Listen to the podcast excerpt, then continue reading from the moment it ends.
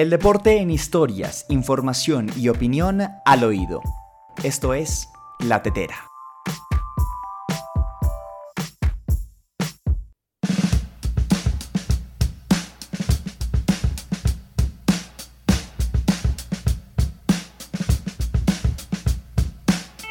Están amigos? Bienvenidos a una nueva entrega de La Tetera, el podcast de la última línea 22 de septiembre de 2021. Otra vez pasaron algunos días sin que nos escucháramos, sin que estuviéramos detrás del micrófono, pero claro, usted entenderá que las actividades muchas veces no dan tregua, pero siempre, siempre regresamos al lugar donde somos felices, siempre regresamos a donde nos hemos sentido queridos, siempre regresamos por ende a La Tetera, el podcast de la última línea, así que usted eh, espero que esté lo suficientemente cómodo y feliz, al igual de lo que estoy yo, para esta edición y las que están por venir. Una edición que será, entre otras cosas, ya le digo, muy futbolera, tendremos mucho fútbol, mucho baloncesto en esta edición, eh, algo que no sucede tan a menudo en nuestro podcast, pero lo que ha pasado alrededor del balón. En cuanto al fútbol colombiano internacional, dentro y fuera de la cancha es interesante y vale la pena mencionarlo. Pero para ello,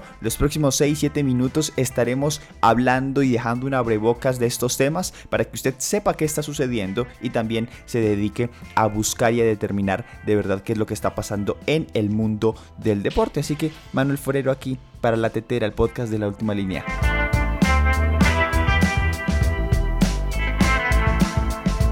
Muy bien, así entonces iniciamos nuestra edición. Antes, de forma muy rápida y como siempre intento hacerlo, quiero agradecerle a usted y a todas las personas que está conectada con en nuestro podcast y con las entregas que hay de este. De verdad nos sentimos felices, emocionados de que dentro de los próximos 6-7 minutos usted disfrute del panorama deportivo y que este producto usted lo pueda compartir con sus amigos, con sus familiares. De verdad nos hace muchísima, muchísima ilusión y que usted pueda escuchar este producto a través de las plataformas formas digitales en las que está disponible, Spotify, Anchor, Google Podcast, entre otros. También el producto lo subimos a YouTube por si de pronto usted no está familiarizado no le gustan o no acostumbra a consumir este tipo de aplicaciones. Y todo el esfuerzo que usted hace para estar conectado con nuestro podcast es realmente de valorar y de lo cual nosotros nos sentimos muy pero muy felices y agradecidos. Así que todo el reconocimiento para usted, querido oyente. Vamos a hablar entonces del tema de moda en cuanto a fútbol se refiere en Colombia, como siempre lo es. James Rodríguez. James Rodríguez vive una realidad particular en su club, en el Everton. Simplemente no juega. Simplemente no es tenido en cuenta por el entrenador Rafa Benítez, que obviamente esta situación deja entrever la mala relación que tienen ambas partes, tanto el entrenador español como el colombiano, relación que entre otras cosas se empezó a forjar cuando Carlo Ancelotti hace ya varios años, por allá 2014, 2015, 2015 exactamente, deja el banquillo blanco, deja el banquillo del Real Madrid y llega a dirigir el combinado merengue Rafa Benítez y ahí es donde se empiezan a generar las rencillas entre entrenador español y jugador colombiano. Pues bien, muchos habló de James Rodríguez a lo largo de la pretemporada, que se va para el Porto, que se va para otro equipo en Inglaterra, que se va a jugar a Turquía, eh, que se queda en el Everton y espera por lo menos hasta diciembre para poder migrar a otro equipo, etcétera, etcétera, etcétera. Y este ramillete casi que infinito de posibilidades se suma el Al Razan. Sí, señores, nos podemos hacer a la idea de que James Rodríguez puede jugar en el fútbol catarí, por lo menos durante seis meses es lo que se baraja en primera instancia, y que sería una sesión. Este equipo no compraría o no se haría la ficha completa de James Rodríguez, sino que sería una sesión por unos seis meses donde el Everton continuaría... Eh, pagando el salario a James Rodríguez o por lo menos interviniendo en él, pero James de una u otra forma garantizaría minutos en este equipo catarí. Es un equipo atractivo mm, inicialmente por las figuras que tiene, porque iniciando por el banco, quien dirige este equipo es Laurent Blanc, un eh, futbolista o exfutbolista bastante, bastante histórico de la selección francesa de fútbol y que bueno, ha tenido realmente experiencia dirigiendo seleccionados nacionales, el seleccionado de, su país, entre otros grandes equipos. Y que sería una liga que, bueno, se ha convertido en el, en, el destino predilecto de muchos futbolistas y exfutbolistas. Recordar que Al Sadd, por ejemplo, es un equipo perteneciente a la liga catarí que dirige nada más y nada menos Xavi Hernández. Xavi, entre otras cosas, que está sonando para dirigir al Fútbol Club Barcelona tras la inminente salida de Ronald Koeman. Bueno, eso un paréntesis. Pero así entonces James Rodríguez se está eh, planteando la posibilidad de jugar en el fútbol de Qatar. ¿A usted le gusta esto? Yo quiero que usted me lo diga en los comentarios de YouTube, que me lo diga por mis redes sociales, que lo comente también con sus amigos, porque eso es tema de conversación con los amigos. ¿A usted le gusta esta idea de que James Rodríguez juegue en Qatar? viene bien para su carrera, lo marginará de ser un jugador de élite, de estar mostrándose en un eh, gran equipo de Europa, o esto no interesa y lo que interesa es que juegue en aras de que más adelante pueda ser eh, tenido en cuenta nuevamente por Reinaldo Rueda y todo el cuerpo técnico de la selección colombiana de fútbol. ¿Está usted de acuerdo? Bueno, espero entonces leer su comentario. Lo que es cierto es que actualmente James Rodríguez se trasladó a Qatar. Según información de Fabricio Romano, están en negociaciones, pero que la decisión final dependerá del jugador colombiano. Esperaremos entonces cuál es la resolución de esta noticia. Pero lo que es real es que Al Razan, equipo de Qatar, está interesado en James Rodríguez y el jugador colombiano le hace el guiño.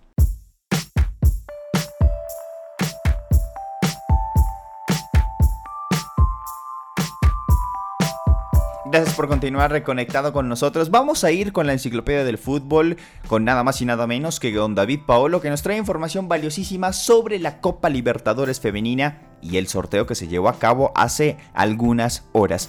¿Cómo quedaron los grupos y cuándo se va a llevar a cabo esta competición? Don David.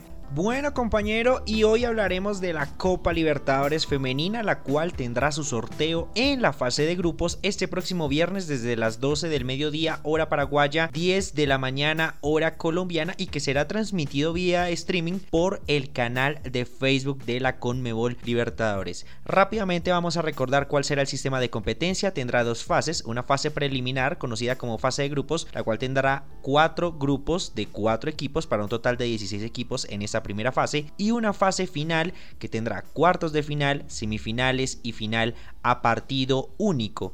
Cabe resaltar que el partido por el tercer puesto y la gran final se jugarán en Uruguay, en el estadio del Gran Parque Central Casa de Nacional de Montevideo y que la fase de grupos y la fase de cuartos de final se llevará a cabo al igual que las semifinales en Paraguay. A los cuartos de final clasificarán los equipos ubicados en primero y segundo lugar de cada grupo. Hay que tener en cuenta que hay varias cabezas de serie en este sorteo. El grupo A, por ejemplo, tendrá ya el campeón reinante de esta Copa Libertadores, que es el equipo de Ferroviaria, campeona de Brasil y que será eh, precisamente el equipo Brasil número uno. En la posición del grupo B como cabeza de serie estará el equipo nacional o el campeón paraguayo, que será en ese momento el Cerro Porteño de Azul los dos equipos que estarán completando como cabezas de serie los grupos C y D serán el Corinthians de Brasil y el Deportivo Cali actual campeón de la Liga Colombiana, que también haciendo parte del ranking histórico de la Conmebol, serán precisamente sorteados para definir en cuáles de los dos grupos serán definidos como cabezas de serie. Hay que mencionar los siguientes equipos que harán parte de la Copa Libertadores Femenina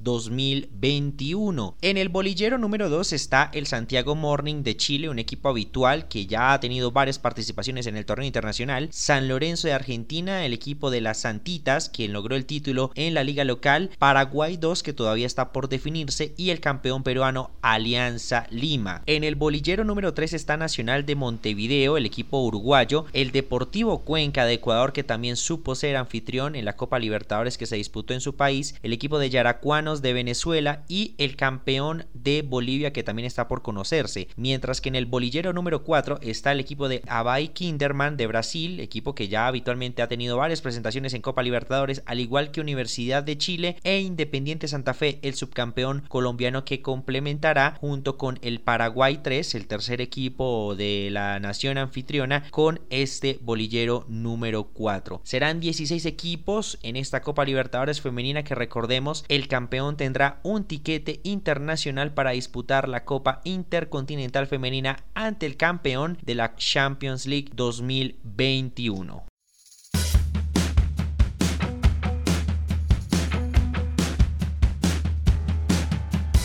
Muy bien, y llegamos entonces al final de esta edición de La Tetera, no sin antes decirle dos cosas. Primero, la programación deportiva, lo que usted tiene que saber para seguir los grandes eventos deportivos. Se destaca, por ejemplo, el día de hoy, miércoles, el duelo entre Manchester United y West Ham a la 1 y 45 de la tarde. Partido válido por la tercera ronda de la Copa de la Liga, un partido que estará transmitido por ESPN 2 y por ende también todas sus plataformas, entre, entre las que se destacan, por ejemplo, Star Plus, habrá actividad de la Serie A, por ejemplo, partidos como el AC Milan contra el Venecia y en la Ligona habrá también actividad entre el PSG y el Mets.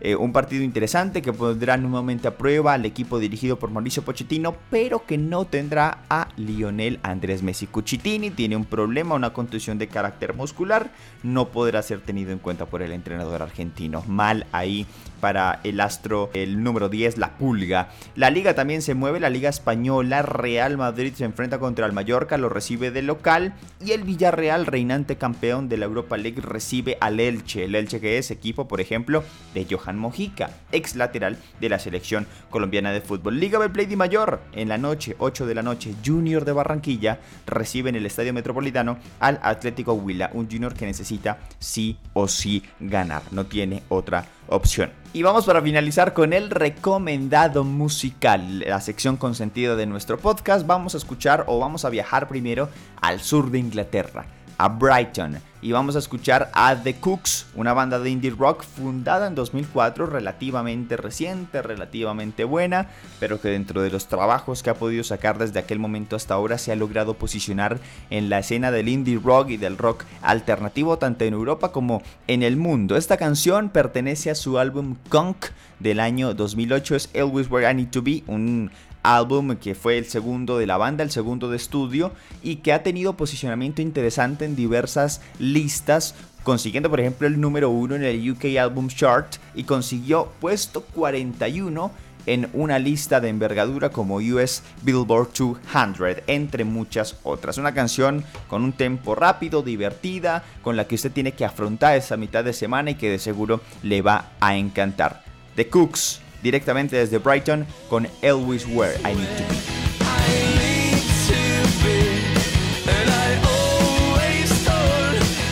Muchas gracias por habernos acompañado en una nueva entrega del podcast de la última línea, siempre lo mejor desde aquí, Manuel Forero detrás del micrófono y la cita es el próximo viernes, ese día nos escuchamos para hablar mucho, pero mucho más de la escena del mundo deporte. Feliz miércoles, chao.